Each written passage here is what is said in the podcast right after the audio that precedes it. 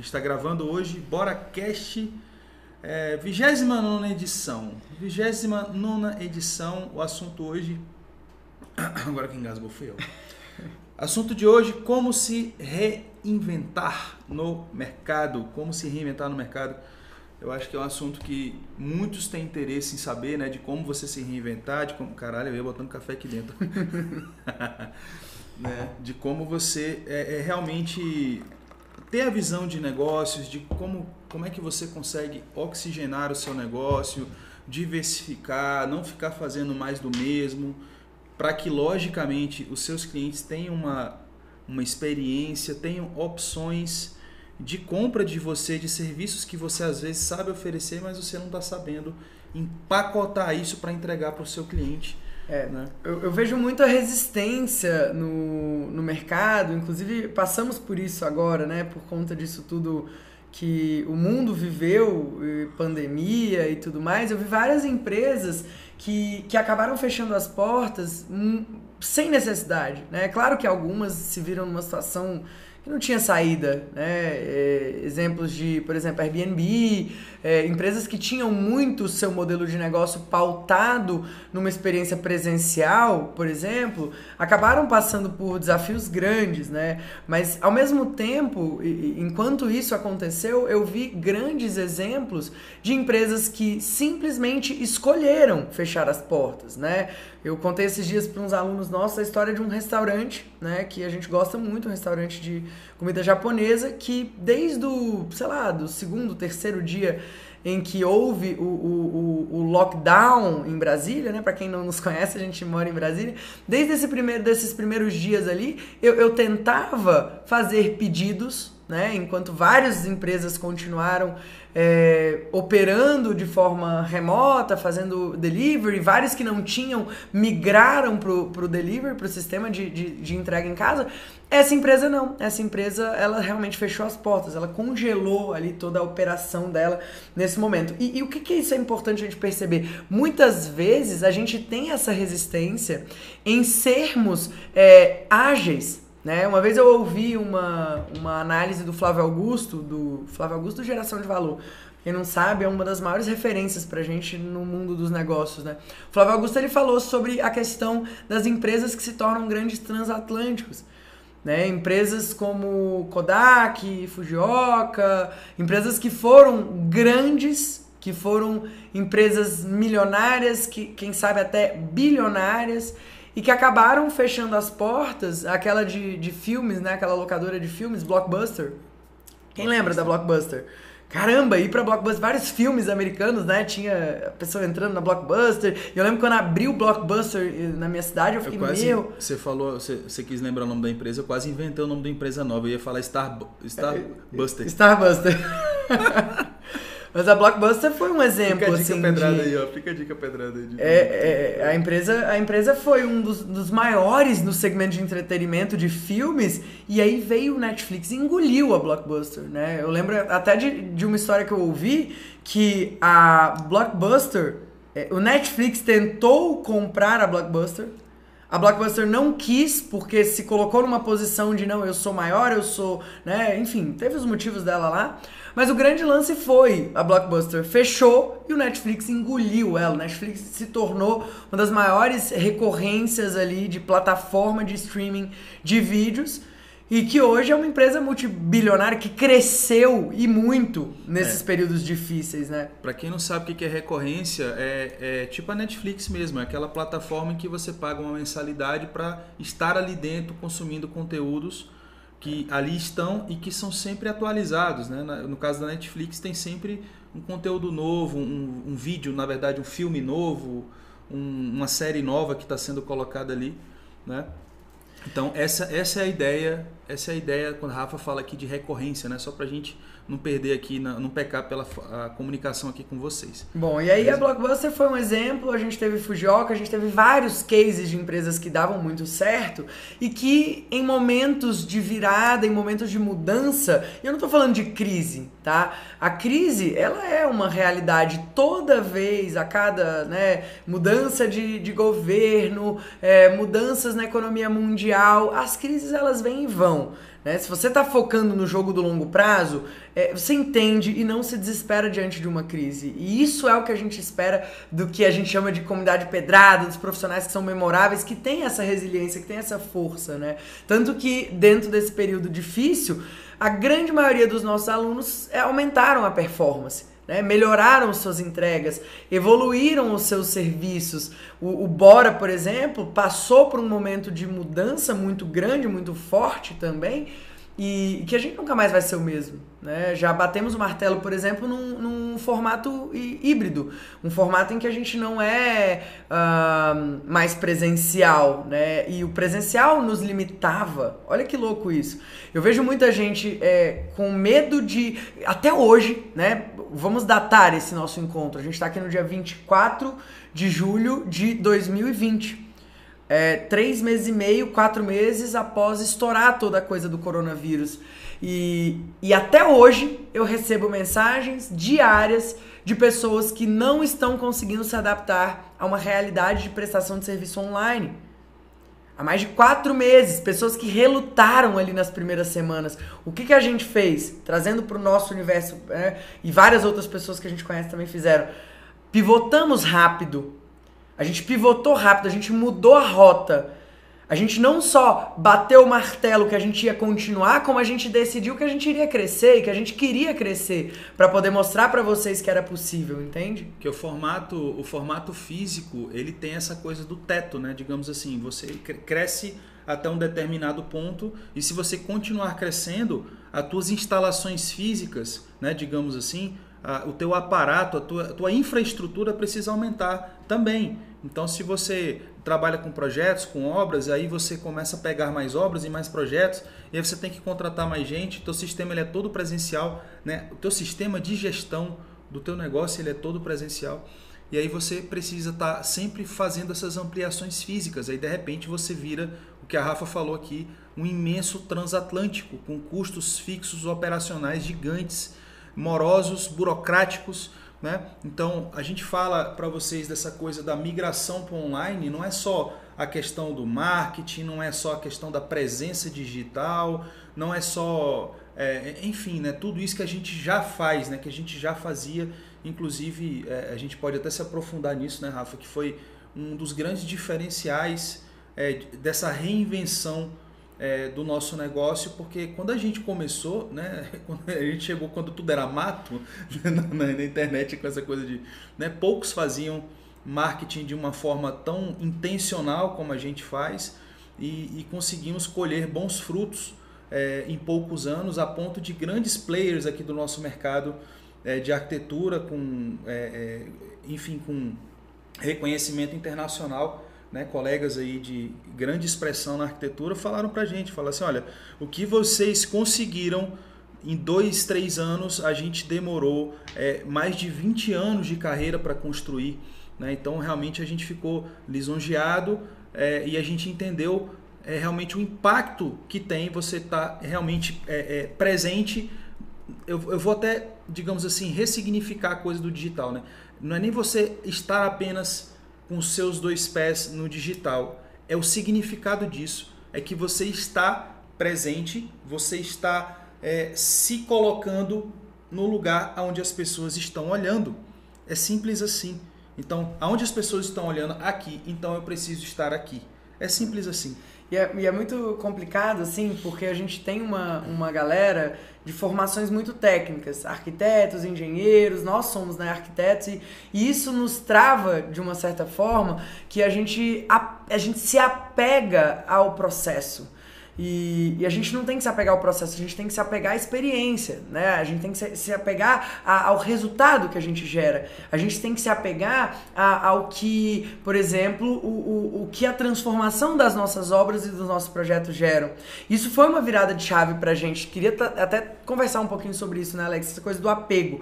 O, o, o profissional de arquitetura de engenharia, ele tem uma tendência a ser muito apegado ao processo, ao como ele cria, ao como ele desenha, a, a metodologia de, de desenvolvimento de projeto que ele levou anos para construir. E se você não está disposto a explodir tudo e começar tudo do zero, né? A gente está sempre reinventando o processo. Um exemplo disso foi quando a gente fez uma viagem de dois meses, né? Era um sonho nosso. Inclusive, a gente tinha esses planos de fazer esse ano novamente, né? A cada dois anos ali, a gente gostaria de passar dois a três meses fora com, com a nossa família.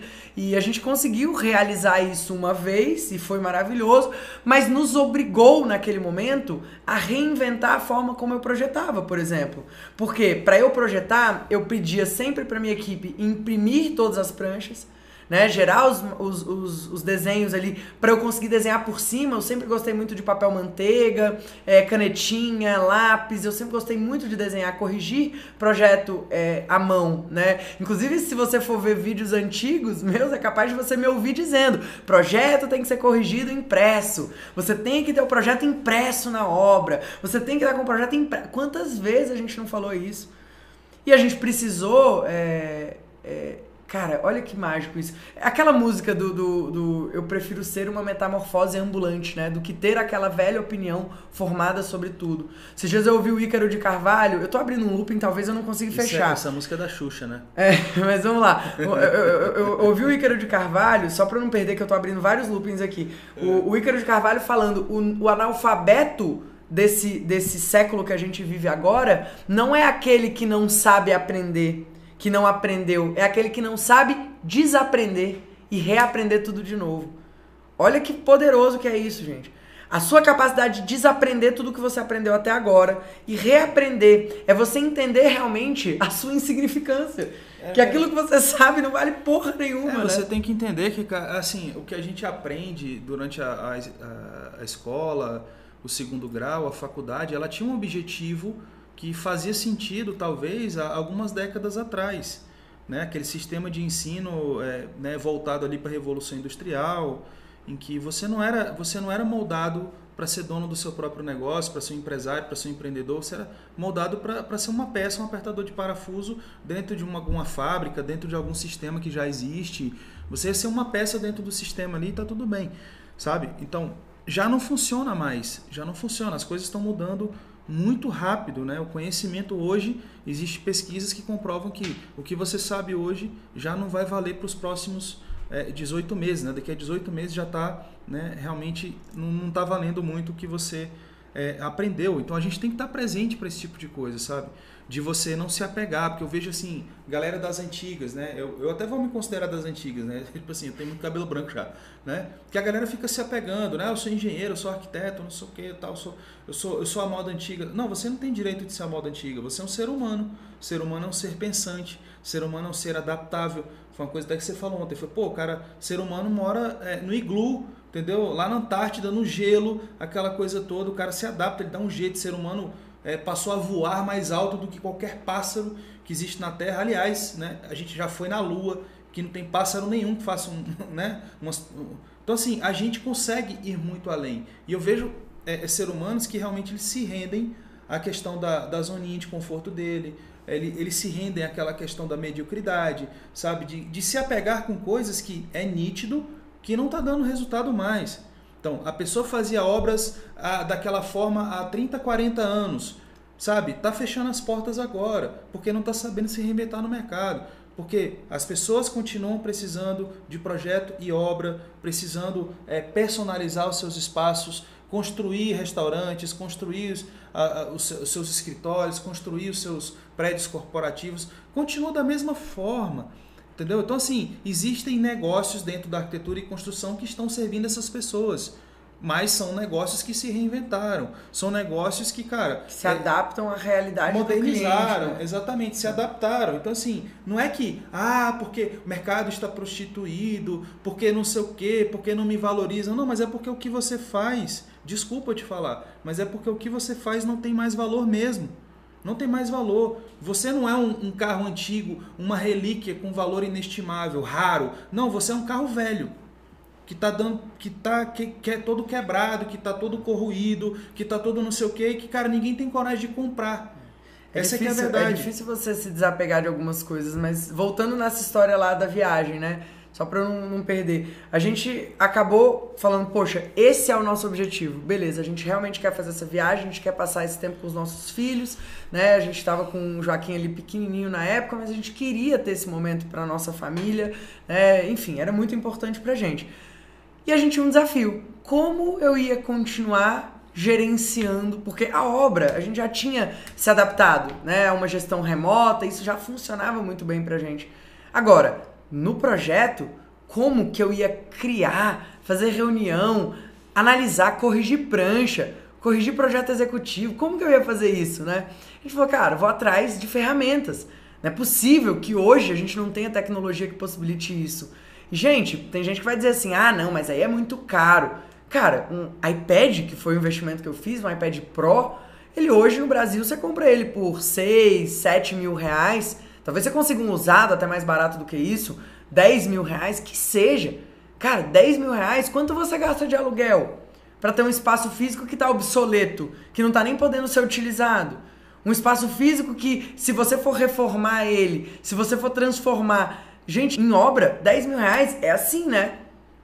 E tem gente que fica, não, eu não vou investir nisso, é muito caro. Ferramenta de trabalho, caramba. Se você está querendo, por exemplo, fazer conteúdo na internet, postar, fazer stories, né? Atrair clientes através de um marketing ativo ou criar um branding para sua marca para que você possa cobrar mais caro, atrair os melhores clientes, né? São problemas maiores que você vai alcançando à medida que você cresce, né? Não, não justifica você não ter um bom equipamento um bom iPhone ou que seja um Samsung, eu não vou te julgar não, tá bom? Não vou te julgar não. Se você é do time do Samsung, eu não vou te julgar. Eu sei, eu já fiz uma pesquisa, tem mais gente que usa Samsung do que iPhone. Eu não consigo compreender isso. Isso não entra na minha cabeça, mas tem gente que, né, a gente não... É, enfim. É a panela cabe poucos, é. né?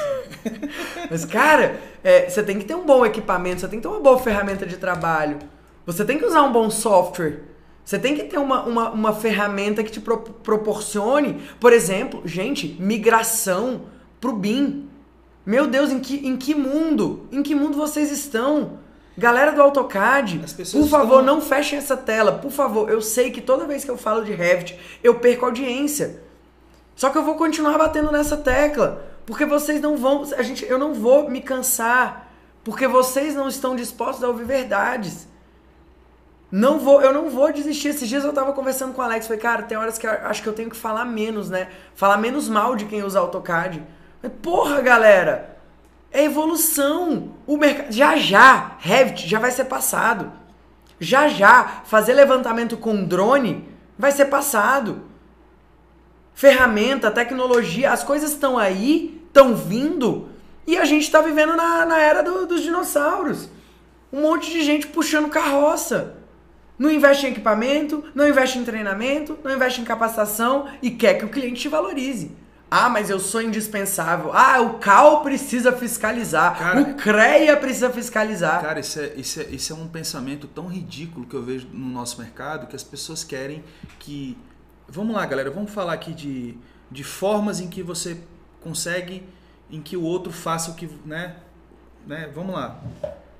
Forma de você conseguir o que você quer. Vamos lá. Você pode conseguir por força de lei, você pode conseguir pelo dinheiro pagando, você pode conseguir por força física, por força, força emocional, você pode conseguir por sedução, inclusive eu acho que no meu caso não vai funcionar muito, por sedução, ou você pode ir para a pior de todas, com exceção de todas as outras, que é a persuasão. Né?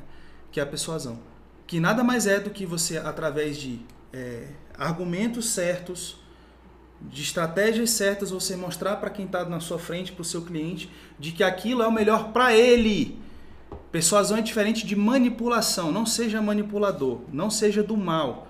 Gente que fica manipulando os outros só para fazer o que é interessante para ele próprio, para vender coisas que o seu cliente às vezes não precisa. Isso não é jogo de longo prazo. Então, o que, é que as pessoas estão querendo, o nosso mercado? Por que, que eu estou falando isso? Eu abri esse leque. O que, é que o nosso mercado quer fazer? O que, é que os nossos colegas de profissão, arquitetos, engenheiros, design de interiores, né, o que, que eles estão querendo fazer? Eles estão querendo, por força de lei, através de normativas, que quer que seja, obrigar os conselhos a criarem reservas de mercado para obrigar os clientes a contratar quem quer que seja, A ou B. É isso que eles querem fazer, por força de lei. Não é porque aquilo é melhor para o cliente. Porque, na boa, 85% do nosso mercado está nas mãos da informalidade, porque os clientes não querem nos contratar. Simples assim. Eu não estou falando de cliente pobre, não, tá? Não vou falar humilde, não. Fala pobre mesmo. Cliente pobre, médio, rico, eles estão querendo fazer obra com, com Zé Faísca, com Chicão, com, com, quem quer que seja, mas eles não querem arquitetos e engenheiros dentro da, da, das obras dele porque eles acham que isso vai encarecer o processo. E na verdade, pela vivência que a gente tem, eles têm toda a razão. Eles têm toda a razão. Porque o nosso mercado ele é extremamente corrompido. Corrompido. As pessoas só trabalham com reserva técnica por trás, nas costas do cliente. Está encarecendo o processo através de comissão em cima de comissão em cima de comissão, me indica que eu te indico, faz aquela. aquela... E além da comissão, tem a incapacidade técnica não, mas que de fazer projetos que não são execuíveis, né? Isso, é, é, a mediocridade. Por força de lei, você quer obrigar o cliente a, né, a contratar algo que ele não precisa e que ainda vai ser pior para ele. Porque os profissionais, além dessa coisa do comissionamento, ainda não têm a preparação necessária para fazer aquilo. Estão se formando sem saber projetar, estão se formando sem saber executar obras e ainda querem que o conselho por força de lei, obrigue os clientes, ó, oh, é o seguinte, para tocar sua obra tem que ter é, responsável técnico e tal, sem responsável técnico, vamos embargar sua obra e não sei o que, você é obrigado a contratar o fulano. Mas o fulano sabe fazer obra? Não interessa. Contrata ele. Não interessa, você é obrigado a contratar. Que ele é um menino birrento e tá dando chilique. É, é, é menino, é, isso aí, porque, né? Que ele quer. Que ele quer. Então você tem que pagar ele para ele estar tá aqui. Mas ele não sabe fazer obra. Quem sabe fazer obra é o Zé Faísca na minha cidade. Ele já fez mil casas aqui, nenhuma caiu nos últimos 50 anos, está tudo beleza, está tudo tranquilo, mas você está dizendo que eu sou obrigado a contratar um responsável técnico? É, por força de lei. Vocês estão entendendo isso? Galera, a lei deveria existir, as normativas deveriam existir para proteger os clientes, as pessoas dos maus profissionais. Era para ser o contrário era para que não tivesse a chance do cliente contratar alguém que não sabe fazer aquilo que ele está se propondo a vender. Era para isso que deveria existir a lei. É, isso me deixa muito triste. Eu vejo os profissionais agarrados em sua mediocridade, querendo obrigar, através de força de lei, os conselhos, o que quer que seja, a sociedade, a, a, entregar para eles um benefício que eles não merecem que eles não têm mérito naquilo. Por quê? Porque, porque crescer dói, porque aprender coisa nova dói, porque se reinventar dói, você abrir mão das suas crenças, você abrir mão da. Ah, mas tem 30 anos que eu faço obra desse jeito. Abrir mão da forma como você entrega o seu projeto, entrega a sua obra. As pessoas hoje, elas buscam experiência. Então, por exemplo, se você não faz um bom 3D, sabe? Se não está incluso dentro da sua etapa de projeto, uma curadoria na hora da escolha dos revestimentos, as pessoas querem personalização. É isso que vai te diferenciar de um, um site que vende planta pronta. É isso que vai te diferenciar de um robô que faz layout. Já existem softwares que fazem layouts que eu tenho certeza que fazem melhor do que todos nós juntos aqui. É banco de dados, é matemática, é programação. Vocês realmente acham que nós, como seres humanos, somos melhores para resolver um layout do que uma máquina? O que, que vai acontecer com você quando os robôs, quando os softwares, os aplicativos já fazem isso. Eu já tenho vários clientes que chegam pra gente com um projeto praticamente resolvido ali. O que, que ele precisa da gente? Da coerência, né? Trazer para a realidade dele, ajustar dentro do budget financeiro, unir aquilo com as referências que ele tem, colocar dentro de um prazo que seja viável. Essa personalização que é o diferencial. Não adianta você achar que o seu layout é o diferencial. Tanto não é que eu faço layout de graça. Eu faço uma, uma, um, um, episódio toda semana. Essas semanas últimas eu acabei não fazendo, mas é, de Bora Resolve. Que eu faço um layout de graça para minha audiência. Eu resolvo um layout de um ambiente. Vocês entendem isso? A questão do conhecimento, cara, hoje em dia, ele é commodity, sabe? Você quiser aprender qualquer coisa, você bota na internet, no YouTube. Ah, quer saber sobre obra?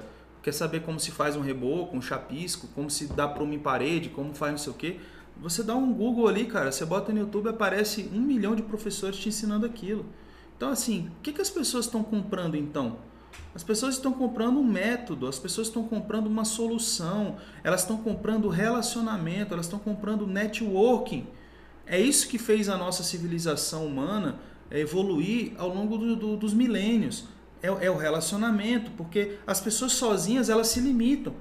Elas se limitam. Você já imaginou os nossos filhos nascerem e não terem ali um exemplo de, de pessoa que, que, né, que anda em pé?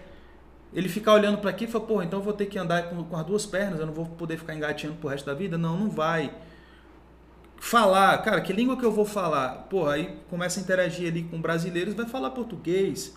Né? Criança americana é tão inteligente que já nasce falando inglês, né? Tem gente que fala isso, né? De, em tom de brincadeira, mas essa que é a verdade. Por quê? Porque vai passando adiante a cultura. Ninguém precisa ficar voltando a reinventar a roda. Só que a gente estamos numa era de um conhecimento artificial, que a gente não se aprofunda em nada. É, é um, é um, é um bando de juízes e sabichões na internet que é, dão pitaco desde futebol à política, mas que entendem superficialmente das coisas, que não tem profundidade naquilo que está sendo falado. Porque está cada um dentro da sua bolha. As pessoas não estão compartilhando, é, é, digamos assim, a, a, as suas vivências reais, sabe? Então, entenda isso. O conhecimento ele é uma commodity, ele não é mais diferencial o que, que é o diferencial? É, todo, é toda essa cadeia de relacionamento, de compartilhamento, de pegar na mão, de gerar valor. É o que faz a gente ser, sermos seres humanos. Então, se você quer ter diferencial no seu mercado, se você quer ser visto como um profissional é, diferenciado, você vai ter que ser o mais humano deles. É. Sabe? Eu vejo gente que fala assim, cara, até nas pequenas coisas, mandam perguntas pra gente. O diferencial assim, é ser humano, né? É, essa... é muito foda, né? É voltar pro básico, né? É. A gente manda assim, ah, mas como é que vocês fazem com os clientes? Vocês dão o, o telefone de vocês para os clientes? Os clientes têm o um WhatsApp de vocês? Fala um pouquinho sobre isso. Eu, eu realmente eu fico chateado, porque é uma pergunta que eu recebo com muita frequência. Ah, os seus clientes têm o seu WhatsApp. Eu falo, cara, se eu não tenho, se o cliente não tem o direito de ter o meu WhatsApp, eu não tenho o direito de participar da realização do sonho dele.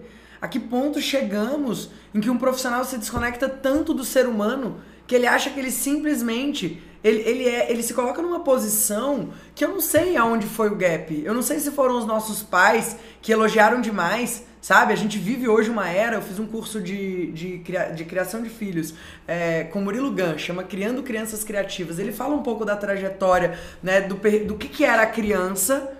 É, no momento histórico em que ela, ela era considerada um pêndulo, uma coisa que era, porra, dava trabalho, era, era um bibelô ali, no máximo só para você expor. Era o sai daqui menino. Mas ela não tinha voz. De repente, eu acho que como uma forma de, de se desculpar a gente vive, eu sou de uma geração e os nossos filhos são, em que as crianças são o centro do mundo. E aí criança não respeita mais pai e mãe, criança dá birra em shopping, criança bate em pai e mãe, adolescente que, que tá chegando ao ponto de, de suicídio, porque não consegue lidar com nãos, com frustrações. E aí a gente vem nessa geração, a gente vem com o ego tão inflado, tão inflado, tão inflado, que a gente se sente no direito de não dar o nosso telefone para um cliente, caramba. Isso está errado. Está errado. A gente tem que ser humano antes de ser qualquer outra coisa. A gente tem que ser é, é, atencioso, a gente tem que dar importância porque o que é importante para os outros. Eu, eu acho um absurdo, eu tenho certeza que muitos de vocês vão se identificar. Gente que diz assim: ai, mas eu não gosto de gente. Eu prefiro cachorro do que gente. Porra, eu também amo os meus cachorros. Eu adoro o chapisco, a pérola, a gente adora os nossos cachorros. Eles, eles são parte da nossa família. Mas, gente, pelo amor de Deus, como que alguém tem coragem de externar isso? A pessoa externa, imagina o que ela não pensa. É, a pessoa às vezes quer salvar o cachorro que está abandonado, mas ela caga e anda pro mendigo. Entendeu? Ah, porque se eu der dinheiro para ele, ele vai tomar cachaça. É, sabe, é, é, é, de uma desumanidade, sabe? É de uma falta de empatia. Beleza, eu também tomo cachaça, e daí, cara? Então, assim, eu tenho dinheiro, eu posso tomar. O mendigo que tá na merda, que a realidade dele é uma bosta, que a vida dele é, é, é tipo assim, cara, eu não sei nem como é que o cara se mantém vivo, sem perspectiva, sem esperança. Aí ele não pode tomar. Eu trabalho, não, eu mereço, né? E tal, sexta-feira eu vou tomar minha cerveja porque eu tô cansado, eu mereço. Aí o cara, né? Até e tem gente que bebe, né, nem porque merece, é porque tá com dívida, porque tá com, né, e tal. A, a gente pode. É o cara que tá na merda literal não pode. Então você já tá se colocando como juiz. Né? Quem é você para julgar o cara? Né? Quem é você? Então, voltando à questão do ser humano, isso não é ser humano, isso é ser juiz. Isso é ser juiz. O juiz ele não pode ser humano. Tem hora que o juiz ele tem que ser até as leis. Ele não pode ser parcial, ele não pode julgar pela, pela cara, pelo coração, ele tem que ser até as leis. Esse é o juiz, esse se atém às leis. E, e, essa coisa da reinvenção é você desapegar do seu ego. Por que a gente falou tanto dessa coisa do ego, dessa coisa da, da atenção do ser humano? Porque para você atuar nesse mercado, um mercado em que precisa de personalização, que precisa de cuidado, que precisa de atenção, você precisa se desapegar das coisas que você fez até aqui. O mantra que a gente repete é sempre feliz, nunca satisfeito. A gente nunca tem. Ó, oh, galera, anota uma coisa. Assinantes do Bora Play que estão assistindo essa gravação, que não estão aqui ao vivo com a gente, não tem jogo ganho. Pode ser que no momento que você for assistir esse episódio já tenha outros episódios falando sobre reinvenção de novo, sobre uma outra ótica. Porque se você não está disposto a se reinventar, você vai ser um analfabeto desse, dessa nossa era. E vamos falar sobre e vamos falar sobre reinvenção do modo prático, né? Eu adoro pegar esses conceitos um pouco mais abstratos e a gente trazer para um conceito concreto de como a gente fez isso tecnicamente, né? No início a gente fazia obras como todo mundo faz, né? Porque a gente entendeu que só fazer projetos não não ia dar bom pra gente, o projeto ia pra obra, era desconfigurado, né? O Zé Faísca né, estragava o nosso projeto, dava pitaco, aquela coisa toda, no, no final o cliente ficava insatisfeito, aquela coisa toda, nos propomos, estou só resumindo a história, tá gente? Nos propomos a fazer os nossos próprios projetos, a executar, a Rafa tinha experiência com obra, eu também, em grandes empresas, incorporadora, construtora, mas quando a gente resolveu montar o nosso negócio, em vez de uma peça de um sistema grande, a gente passou a ser o todo. E aí muitos pratos caíram, a gente tomou prejuízo, etc, etc. É, com a questão da obra, porque a gente não tinha, né? A gente foi fazer igual todo mundo faz. Igual todo mundo faz, realmente obra prejuízo, dá dor de cabeça para o cliente, atrasa, é, custa só, mais. Não, rapidão. Só um parênteses, a gente fala exatamente sobre isso no episódio número 5 do Bora Cash. Legal. Então, se você quiser assistir, ouvindo a gente falando um pouquinho mais sobre essa história. Legal, episódio 5. Show de bola. E aí, cara, aí o que, que acontece? É, Começamos, mas começamos, né? Coragem nunca faltou pra gente, a gente começou, tomou prejuízo, aquela coisa toda, tive que vender patrimônio meu para terminar a obra de cliente, aquela coisa toda. Para quem acompanha a gente, né, já conhece essa história. E a gente se reinventou. A gente falou, cara, não dá para fazer como todo mundo faz. Ah, mas será que o mercado vai absorver? Aquela coisa do apego que a gente falou para vocês. Ser humano tende a querer ficar na, zona, na, na, sua zona de conforto, né? Continuar fazendo, mesmo que seja errado. Ser humano ele é averso, ele é avesso a mudanças, é, mesmo que seja para melhor.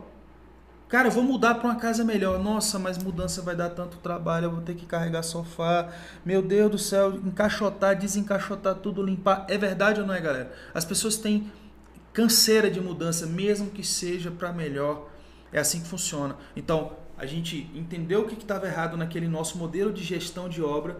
A gente foi lá, mapeou os pontos de melhoria, tivemos que ser disruptivos, tivemos que inventar coisas. Cara, seria legal se fosse feito dessa forma. Né? Ah, mas será que o mercado vai absorver? Será que o cliente vai absorver? A gente ia conversar com pessoas mais experientes. Ah, vocês são malucos. Estudamos a fundo antes, né? Metodologia de administração de obras, várias Sim. especializações. Não, é dominar, o conceito é dominar para destruir.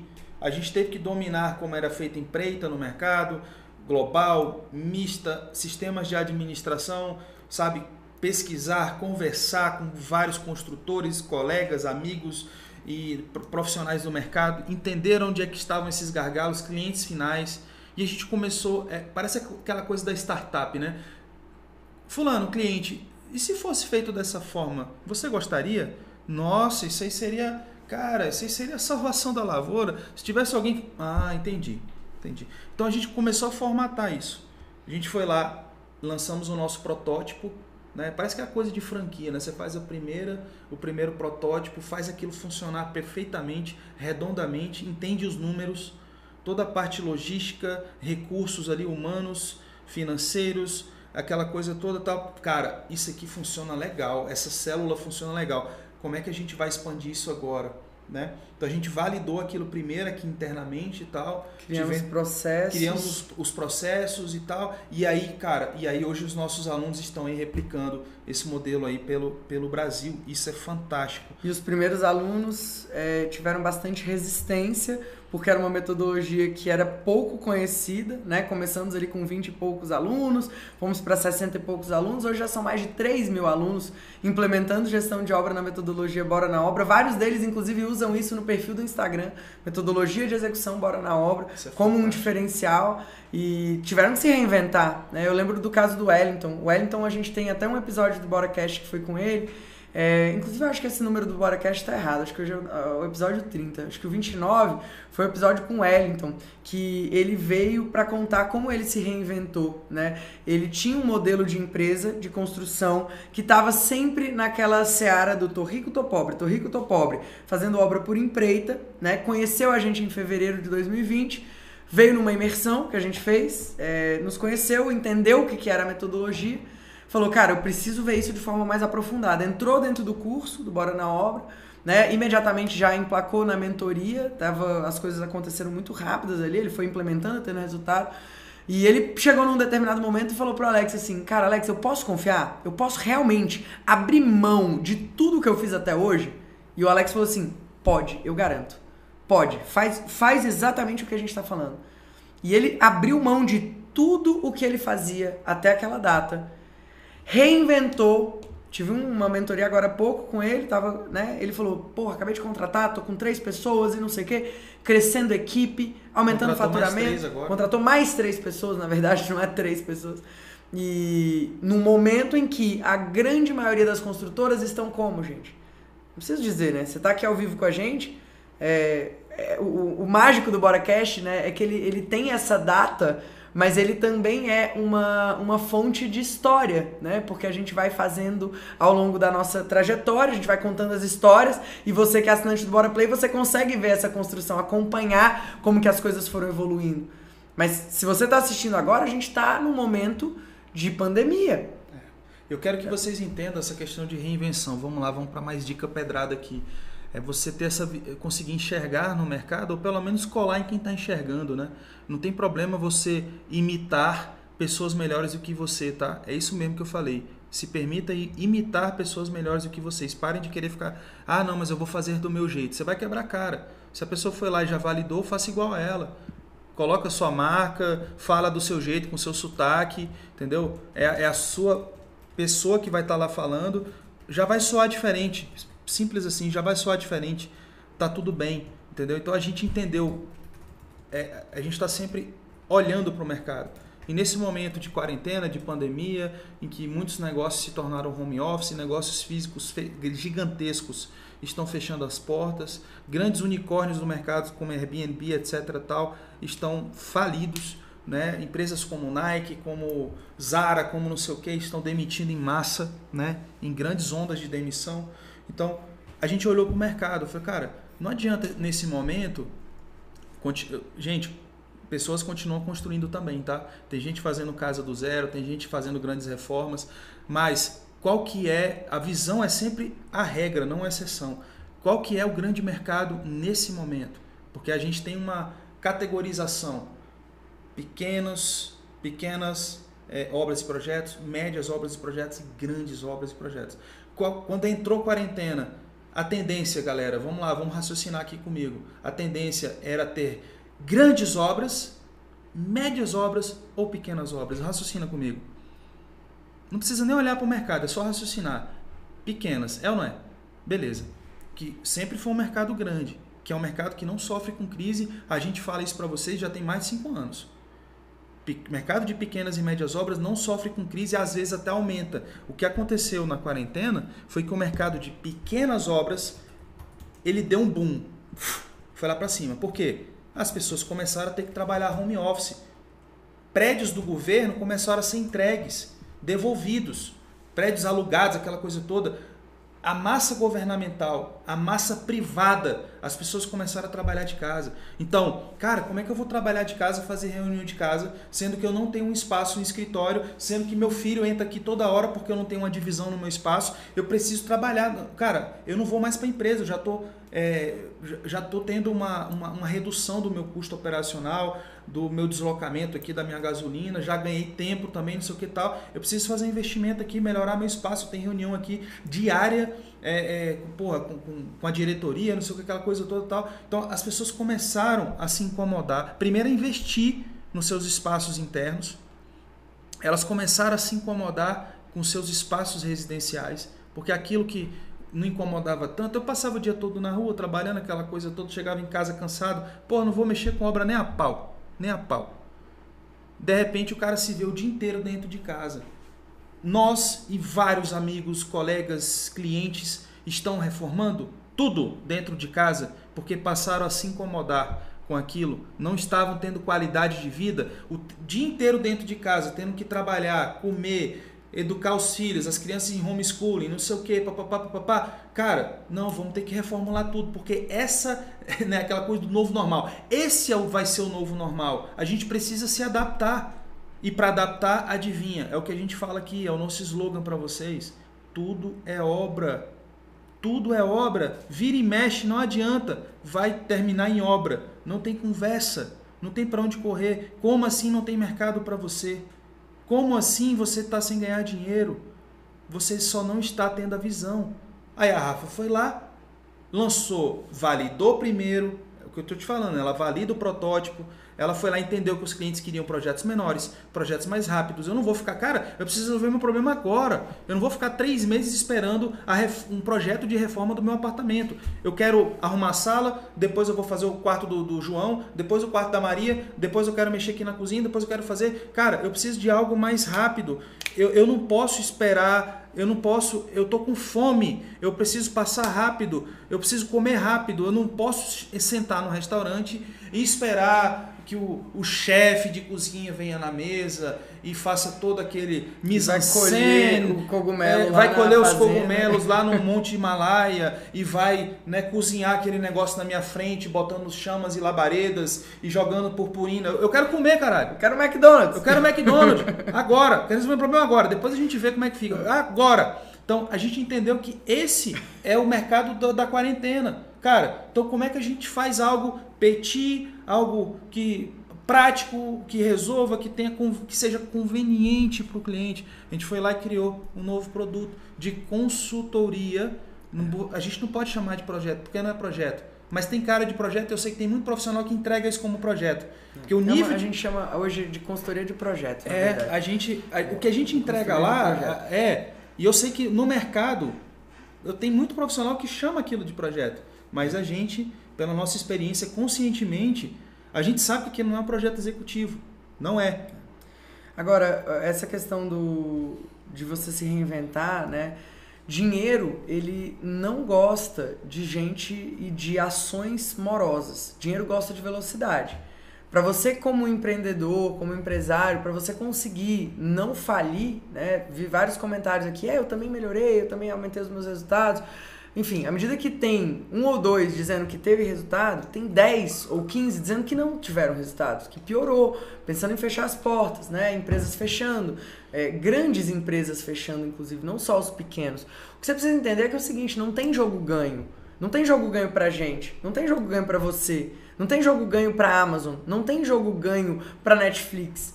Não tem jogo ganho. Quando você entende que não tem jogo ganho, é assim que um empresário, que um empreendedor que é bem sucedido, ele pensa. É assim que uma pessoa que prospera na sua vida, na sua família, pensa.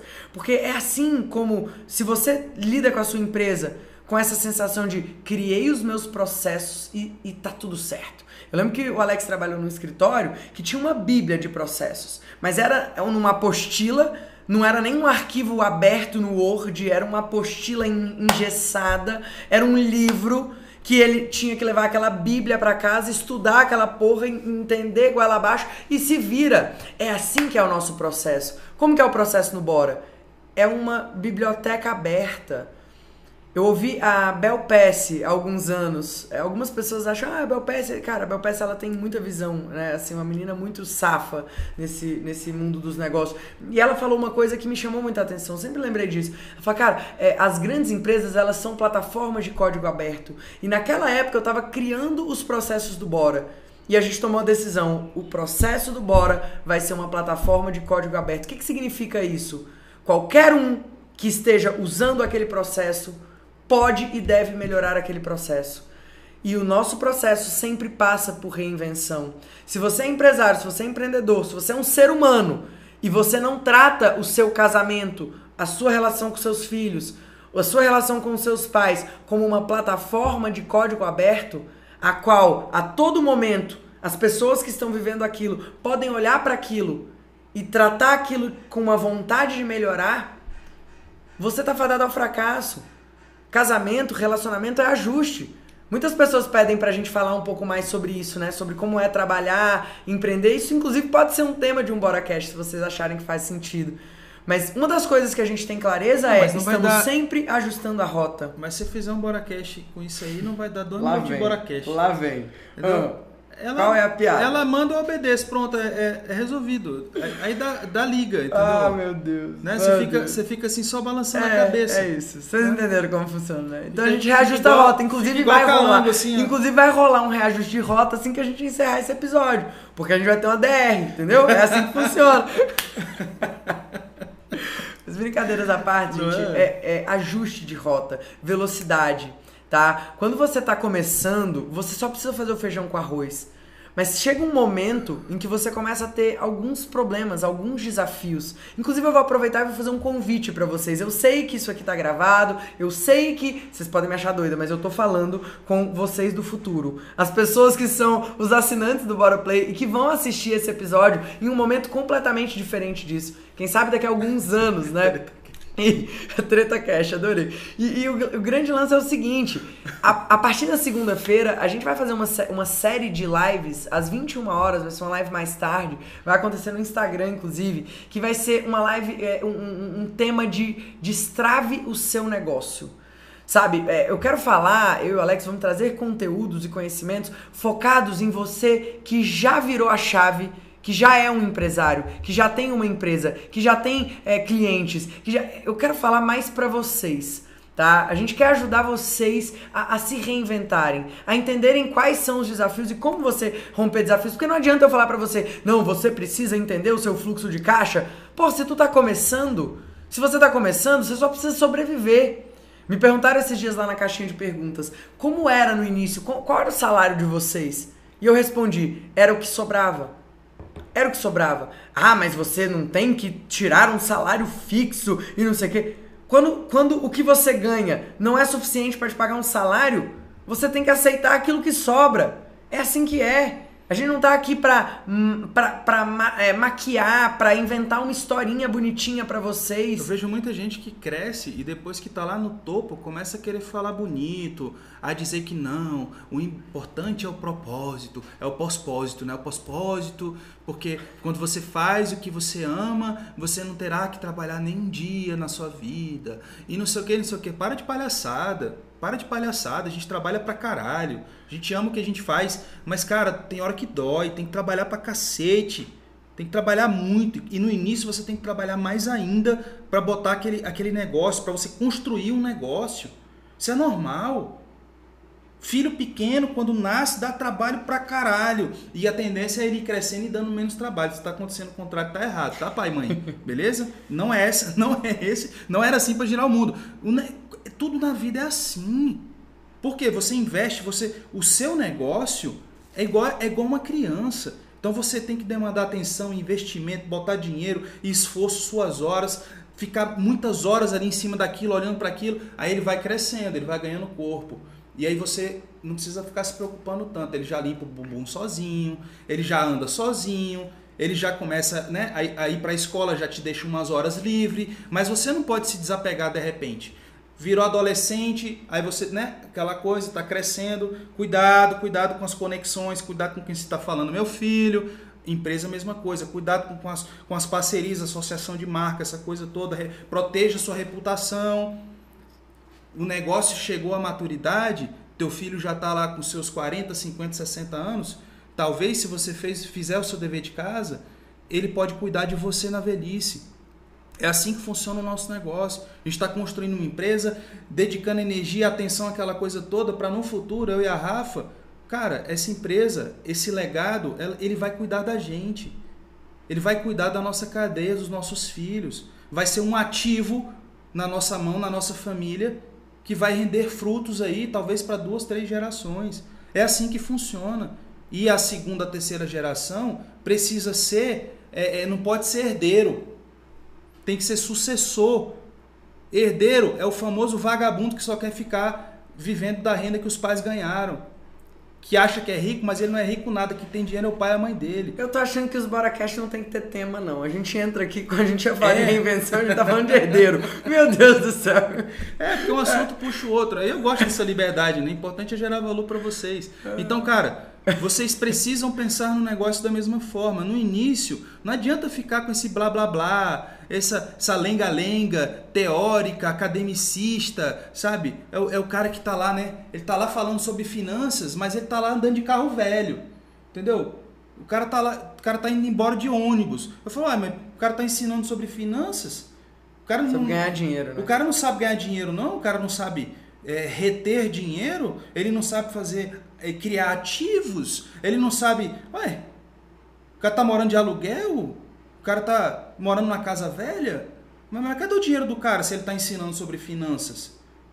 Ou ele acredita que só ganha dinheiro quem tem dinheiro e, e todo, tudo que ele está ensinando não serve de merda nenhuma. Vocês estão entendendo isso? Então, cara, no início é pedrada mesmo. No início é o que sobrar, no início não vai sobrar nada. Talvez você fique devendo, como a gente ficou para pagar os nossos funcionários, para manter a equipe porque a gente entendeu que o que faz a diferença é o capital humano do negócio. Você não vai fazer nada grandioso sozinho. Gente, pelo amor de Deus, o Steve Jobs não era programador. Não era programador. Não era ele que fazia os computadores, eh, não era ele que fazia os tablets, os iPhones, as, né, os iPads, essa coisa toda. Era o, Wozniak lá, o, Steve Wozniak, sei lá como é que pronuncia o nome do cara né? Inglês não é meu forte, não. Enfim, mas não era ele. Ele era o cara que empacotava aquilo tudo e ele vendia aquilo com a propriedade, ele passava segurança para aquilo. Ele era um puta vendedor. Ele, ele era um puta líder. Ele podia não ser o melhor ser humano do mundo, né? Ele tinha, enfim, existem vários filmes aí mostrando ele com um viés humano um pouco meio atravessado, né? Com, com um coeficiente emocional um pouco baixo para relações pessoais mas na, no quesito relações profissionais, ele tinha um coeficiente emocional muito elevado. Então, ele conseguia pegar aquela inteligência, aqueles recursos humanos, os recursos físicos, ele, ele tinha objetivo, ele tinha visão de mercado, que é o que eu estou falando para vocês. O, o BoraCast hoje ele é sobre né, como você se reinventar. Então, cara, ele mudou a forma como o mundo é hoje. Cara, depois que né, tem seres humanos que eles vêm para mudar tudo. Como o Henry Ford, que se não fosse pelo cara a gente estava andando de carroça até hoje. Né? O cara falou, não, vou inventar um carro que e tal. Cara, o cara não vai deixar de andar na carroça de luxo dele com os cavalos de raça dele para andar nesse teu carrinho aí, no Fordinho, né? E não sei o que, né? Não vai. Mudou tudo. É. Cavalo hoje só na fazenda, filho. E na fazenda hoje tem muita gente abandonando os jumentos aí no Nordeste aí para andar de moto. E, cara, sabe uma parada muito que me veio à mente agora? É, aqui no Brasil, a era que a gente vive, com a tecnologia que a gente tem, com o conhecimento que a gente tem, não justifica você continuar andando de carroça. Cara, é só a gente olhar para o mercado americano. O mercado americano ele é uma bola de cristal. Hoje, o Brasil já está chegando um pouco mais perto. Mas alguns anos atrás, quando a gente começou, era só a gente olhar para lá. BIM já era uma realidade, 3D, né, realidade virtual já era uma realidade, projetos mais express já era uma realidade, né, projetos menores, viabilidade financeira, cuidado com o planejamento. O que os americanos fazem é um espelho que a gente tem que levar. Os americanos, os orientais, o Japão passa por né, catástrofes e, e de repente, em, em questão de dias, se construiu uma cidade inteira de novo rodovias que aqui no Brasil às vezes levam seis anos, dez anos, às vezes embargam porque não dá tempo de arrumar, não consegue arrumar. Lá as coisas acontecem assim. Por que, que aqui a gente não faz? O que, que você pode fazer para ter mais velocidade, para ter mais celeridade? Qual é o conhecimento que te falta? Quais são as skills? Quais são as habilidades que você não tem, que você precisa ter? Se você é mais velho, por exemplo, eu entendo que talvez você tenha uma barreira da tecnologia. Não é tão fácil, por exemplo, é, até para mim, é, por exemplo, TikTok, né? É um, um, aplicativo que, que começou aí entre os mais novos, é uma febre. Eu, eu comecei a entrar ali no TikTok, criei minha conta, inclusive, dica pedrada, guarde a sua conta ali, porque o TikTok é uma realidade. O Gary Vee já vem falando disso há muito tempo. Esse ano, com essa coisa da quarentena, muita gente foi para dentro do TikTok, virou entretenimento, conhecimento, virou muita coisa, tem muita coisa acontecendo ali dentro já. TikTok, inclusive, já pode fazer anúncio ali dentro. Ou seja, as marcas já têm interesse, antes não tinham. É, é, a mesma coisa que aconteceu com o Facebook, é a mesma coisa que aconteceu com o Instagram. Primeiro traz audiência, depois começa a monetização, e aí que as empresas vão, e é aí que você, que é empresário, que não tá nesse mundinho a passeio, que não tá aqui ouvindo uma live de, de dica de, sei lá, de alimentação. Não que isso seja relevante, tudo tem momento. Mas você tá aqui para aprender, gerar dinheiro, fazer negócio e ter menos dor de cabeça nas suas obras e a construir um novo mercado, um mercado com construção de valor você não tá aqui de brincadeira, então você precisa ficar presente para essas coisas. A gente está sempre tentando se antecipar, tentando abrir o mato, como a gente fala para os alunos do Bora na Obra, né? A gente fala, cara, a gente está aqui abrindo mato para vocês. Até dentro do Bora na Obra não tem jogo ganho. Tem, mais, tem quase cinco anos que a gente tem. É, é, quatro anos e meio que a gente tem turmas do Bora na Obra. Né? Nesse momento que a gente grava agora, foi a 15 quinta turma do Bora na Obra. A cada turma é uma melhoria incremental. A cada turma é uma nova forma, um novo processo, um novo desafio, uma nova. Né, há, quatro ou cinco turmas atrás a gente acrescentou um módulo inteiro novo. Por quê? Porque não tem jogo ganho. Se tiver uma lição, uma lição para esse Bora Cash, pra gente encerrar, já vai dar nosso horário. Uma lição. Vocês precisam enxergar que não existe jogo ganho. Agora na quarentena isso ficou muito claro. Empresas que vinham performando, estavam bem, escritórios de arquitetura tradicionais, muito pautados no, no físico, no networking presencial, sem presença digital, não. Eu sempre fui do, do online, eu sempre fui do físico. Não, Rafa, isso não funciona para o meu mercado, sabe por quê? Porque, poxa, eu já tenho uma carteira de clientes. Né? Eu já tenho os meus clientes, eles são muito do físico. É, esses clientes iam em festas, esses clientes iam em restaurantes, esses clientes iam é, em eventos e de repente os eventos não existem mais, os restaurantes estão fechados, as festas não existem mais. Aonde esses clientes estão? Estão fazendo Zoom com os amigos. Meu pai, minha mãe, pessoas de. Minha mãe tem 60 e poucos, meu pai tem 70 anos. Eles estão aonde? No Zoom, na internet, assistindo live. No iFood. No iFood. e você tá onde, pelo amor de Deus? É, você continua no seu restaurante esperando os clientes bater a sua porta. Na verdade, você foi obrigado a fechar, né? É. E não se reinventou, né? E não se reinventou. Então tomem bastante cuidado, porque as pessoas estão na internet, as relações mudaram, essas relações não vão ser mais o mesmo. Eu sei que vocês estão com birra de novo normal, mas existe uma nova realidade. E a gente já vinha falando dela, ó. Episódio Bora Cast de outubro de 2019. Não tinha pandemia. Não tinha pandemia. Vou, vou dizer para você qual é o episódio, para você assistir. Episódio 11, o futuro do mercado de arquitetura e construção. Episódio 11 do BoraCast. Se você é assinante do Bora Play, acessa esse episódio. Se você não é assinante do Bora Play, assine o Bora Play, porque não faz o menor sentido você não estar tá lá. É R$29,00 por mês para você ter acesso a todos esses conteúdos dos BoraCasts, mais aulas técnicas, aulas sobre tendências, aulas sobre... Enfim, quem aqui que está assistindo ao vivo com a gente que é assinante do, do Bora Play? Tem aula sobre briefing de projetos, sobre steel framing, tem curso curso de, de, orçamento de orçamento de obra. Então eu sei que tem muita gente que tem dificuldade com orçamento de obra.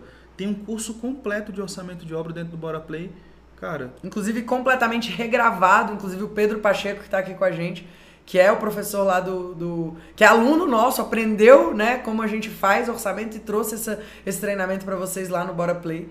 Enfim, já está disponível inclusive. Então a gente tá, não faz sentido. Eu quero que vocês assistam. Hoje a gente deu duas dicas, episódio 5 e episódio 11. Assistam, deixe o seu comentário. Se você está assistindo essa gravação, comenta aqui nessa área de membros. Vamos fazer esse ambiente ser um ambiente de troca, de colaboração, de contribuição. Tem vários comentários, a gente adora ler os comentários de vocês. Vocês podem, né, se ajudar aqui dentro desse ambiente. Ó, a Alice disse que entrou hoje, aprendendo Legal. a investir, disse que entrou também, que é assinante. Aproveita, cara, aproveita, tem muito conteúdo lá. Interajam lá, façam parcerias dentro da plataforma, tem esse ambiente lá preparado para vocês. É, enfim, enfim, aproveitem ao máximo e tá sempre subindo conteúdo novo lá. Essa é a nossa Netflix de, de projetos e obras, né, Rafa? Então, é. cara, tá lá, né? Muita gente fala assim: "Ah, Alex, estou começando faculdade, não me sinto seguro. Pô, Alex, estou no mercado, estou precisando me reinventar. Quais são os primeiros passos, cara? Se você não está no Bora Play, é, pô, 29 reais por mês, pelo não amor faz de Deus. Sentido. Não faz entra sentido. Lá, faz entra sentido. lá, assiste os conteúdos, devora, tem muito conteúdo lá, depois usa como uma fonte de busca, tá? Você não precisa estar tá ali sempre, ai, mas eu tô perdendo. Cara, tu tá perdendo 29 reais, pelo amor de Deus. Tu gasta isso em cachaça. Entendeu? Vai gastar, vai gastar com conhecimento, é, a Heineken com reinvenção. Tá cara, você não compra quase nenhum pack. É. Não dá pra comprar quase nenhum packzinho de Heineken mais. Né? Então assim, galera, é isso. Vamos ficando por aqui. Esse foi o episódio de hoje. Eu espero que vocês tenham gostado. A gente se encontra no próximo episódio. Se você tá assistindo a essa gravação ao vivo, eu vou fazer um post agora no Instagram e eu vou dar de presente uma camiseta pro melhor comentário falando qual foi a dica mais pedrada desse episódio do Bora Cash para quem comentar nos primeiros 10 minutos. Então, agora é a hora do nosso print. Vamos lá. Show de bola. Vou fazer o post agora. Ó, Beijo para vocês. Lá Valeu. no Instagram, galera. Quem estiver vendo aí, vai lá. Vamos fazer um post. Comenta lá. Bora.